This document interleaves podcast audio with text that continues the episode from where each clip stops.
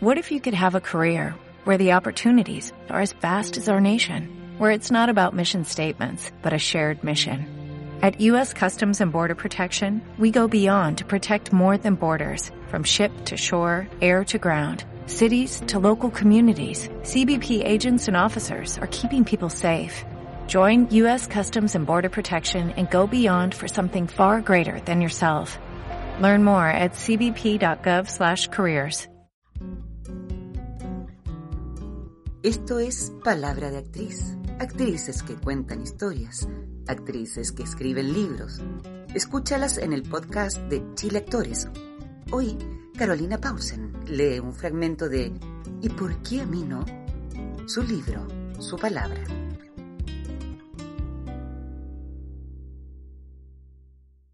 ¿Y por qué a mí no? Hola, ¿cómo se llaman?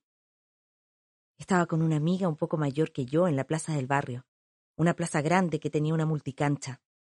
En los veranos realizaban allí obras de teatro. Nunca olvidaré cuando vi Edipo Rey con Miguel Ángel Bravo como protagonista. Fue impactante. Me fascinaron la obra y los actores. Se podría decir que ese día fue la primera vez que me entusiasmé con el teatro. Bueno, una tarde de verano jugábamos con mi amiga Yuvitsa, un nombre poco común. Al parecer su familia era de Yugoslavia. Estábamos en la plaza y conversábamos sobre no sé qué cosa cuando de repente se acercaron dos niños de entre 13 y 15 años aproximadamente. Querían conocernos y conversar. Yo los había visto, eran del barrio. Así que nos quedamos conversando toda la tarde, hasta cuando ya oscurecía. De repente vi que mi amiga se alejaba con uno de los niños, y yo me quedé con el otro, que por cierto era el que me gustaba. Rubio, labios gruesos, muy mino. Estaba complicada por haberme quedado sola con él. No sabía qué hablarle. Mis manos sudaban y estaba muy nerviosa, principalmente porque temía que mi mamá saliera a gritar mi nombre pidiéndome que me entrara a la casa. Quería demostrar que era una chica independiente. ¡Qué ternura! Estábamos en silencio y mientras nos mirábamos, quise decirle cualquier estupidez, pero él se anticipó preguntándome ¿Quieres pololear conmigo? En ese momento, que era mínimo, tenía que contestarle algo sin parecer un idiota. Sentía toda esa emoción que recorre el cuerpo, como si hubiese tenido aletas o escamas como los peces, y se me estuvieran abriendo, como si mi piel se estuviera despegando de otra super piel. Mm, bueno, respondí. Enseguida, luego de haberle contestado, se empezó a acercar para darme un beso. Yo estaba casi derritiéndome de nervios y emoción. Entonces escuché a mi mamá gritando Gordita. Carolita, a la casa. No. Quería ser una avestruz y meter mi cabeza en la tierra. ¿Por qué me tenía que gritar gordita? Nunca lo fui, pero lo encuentro incluso peor, porque me decía gordita por cariño, como si fuera una guagua, y ya no lo era. Estaba a punto de pasar a la maravillosa preadolescencia. ¿Te llaman a ti? me preguntó él. Sí, eh, me tengo que ir. Mañana nos vemos, respondí.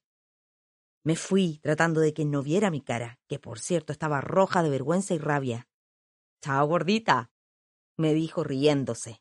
Qué vergüenza más grande. Entré a mi casa directo a mi pieza y no pude con la emoción. Quería gritar de felicidad, saltar en mi cama, soñar despierta toda la noche con ese niño, probar mis besos con mi mano.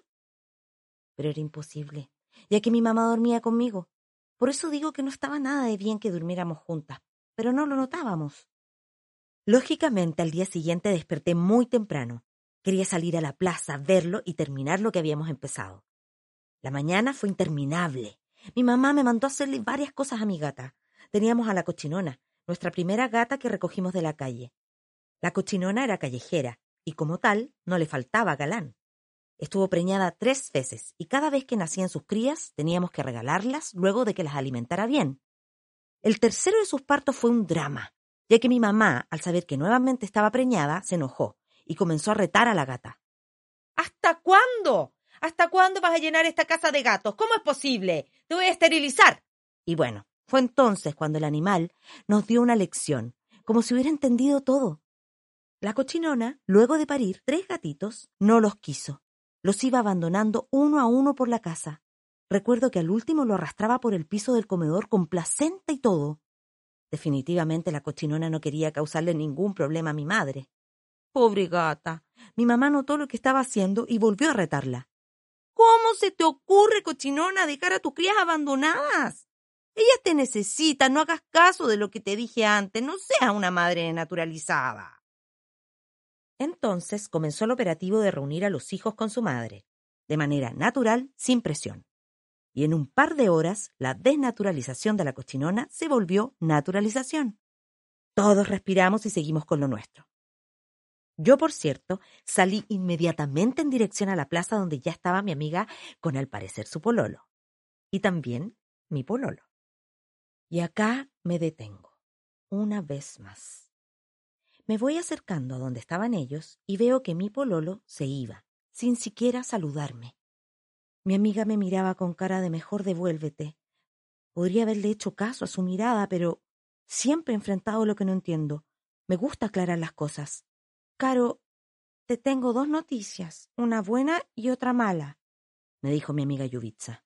Obvio, dime la mala primero, le dije. La mala es que estos cabros chicos ayer hicieron una apuesta, me contó. ¿Ya? ¿Y qué apuesta? respondí con incertidumbre. Mira, estos tontos apostaron que si nos pedían pololeo y decíamos que sí, ganaban, agregó. No me acuerdo. ¿Qué? ¿O cuánto ganaban? Porque en ese minuto sentí un pito en mi cabeza. Mis oídos empezaron a taparse y mi corazón, o parte de mi pecho, Sentía que me taladraban. No era un pinchazo como el que sentí con el bullying, sino un taladro en mi tierno y frágil corazón. Carola. Carola. exclamó mi amiga. Ah, ya. ¿Y, ¿Y, la buena noticia? pregunté. Porque siempre queda esperanza. ¿Crees que se viene algo bueno y merecido? La buena es que él y yo nos gustamos y nos quedamos pololeando igual, dijo con felicidad. Al contarme eso, ella y su flamante pololo se dieron un topón en la boca y me miraron con ternura, mientras el despreciable ser que me hizo creer que era linda, deseada, amada, se había ido sin culpa y sin explicación alguna. Con un corazón sano, hubiera ido a pegarle. Lo hubiera alcanzado y amenazado con mi hermano Matías, que si volvía a burlarse de mí, no sé, le pegaría en las bolas, para que no sintiera nunca más nada y no sabría jamás qué son las hormonas. Tantas cosas podría haber hecho para defender mi frágil corazón. Pero en vez de eso, me lo creí. Creí que no era merecedora de un niño así, que se podían burlar de mí o apostar conmigo. El dolor me lo guardé hasta que llegué a mi casa. Me escondí bajo el Fiat 600 de mi mamá, justo frente a la cochinona y sus crías, y lloré. Lloré mucho rato, deseando ser una de esas crías que después de haber sido botadas, su madre había recapacitado y las había acogido con amor natural. Soy María José Bello, actriz, compañera, pero por sobre todo amiga de Carolina Paulsen.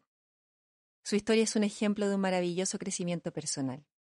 En febrero del 2013, la Carola fue diagnosticada con cáncer de mama. Una noticia devastadora, pero que supo enfrentar con entereza, con paciencia y principalmente con amor. Las páginas de su libro, ¿Y por qué a mí no? no nos hablan del cáncer en sí. Más bien nos presentan la historia de una mujer que enfrentó la enfermedad y desde ahí decidió enfrentar su propia vida, logrando verse a sí misma y reconciliarse con su ser para caminar hacia la sanación. Este proceso lo resume de la siguiente manera. Es la historia que me quise contar para sanar mi corazón de tan fuerte impacto. Un trabajo profundo para volver a escucharme, a reencontrarme con esos momentos de mi vida en que no me vi. Sin embargo, sin culpa, descifro mis emociones a lo largo de mi vida, paralelamente a mi tratamiento. Cuando la Carolita lanzó su libro, su hermano Fernando Paulsen escribió. La Carola ha escrito un libro corto de alcance largo. Es la historia de muchas como ella, que recuerdan su historia familiar con cariño y pena. Es la historia de muchas como ella que enfrentaron de sopetón un evento insoportable. Es la historia de muchas como ella que no se lamentan de haber sido escogidas por la biología para transitar un viaje de dolor, angustia e incertidumbre Y es un libro de pocas como ella, que grita a los cuatro vientos que no, no y no voy a dejar que esto se convierta en un llanterío que demanda compasión, sino en un testimonio de asumir la realidad y vencerla, porque también se puede. Porque si otros derrotaron al cáncer que te ronda, ¿por qué yo no? Carolina Paulsen, madre, hija, hermana y amiga. Es actriz de profesión y se ha destacado por su trabajo en teatro, televisión y cine. Siempre ha tenido la fortaleza y la valentía para enfrentar su vida honestamente, sin esconderse. Su sonrisa y su humor infinito nos enseñan permanentemente que el sentido de la vida no es otro que el de buscar incansablemente la felicidad.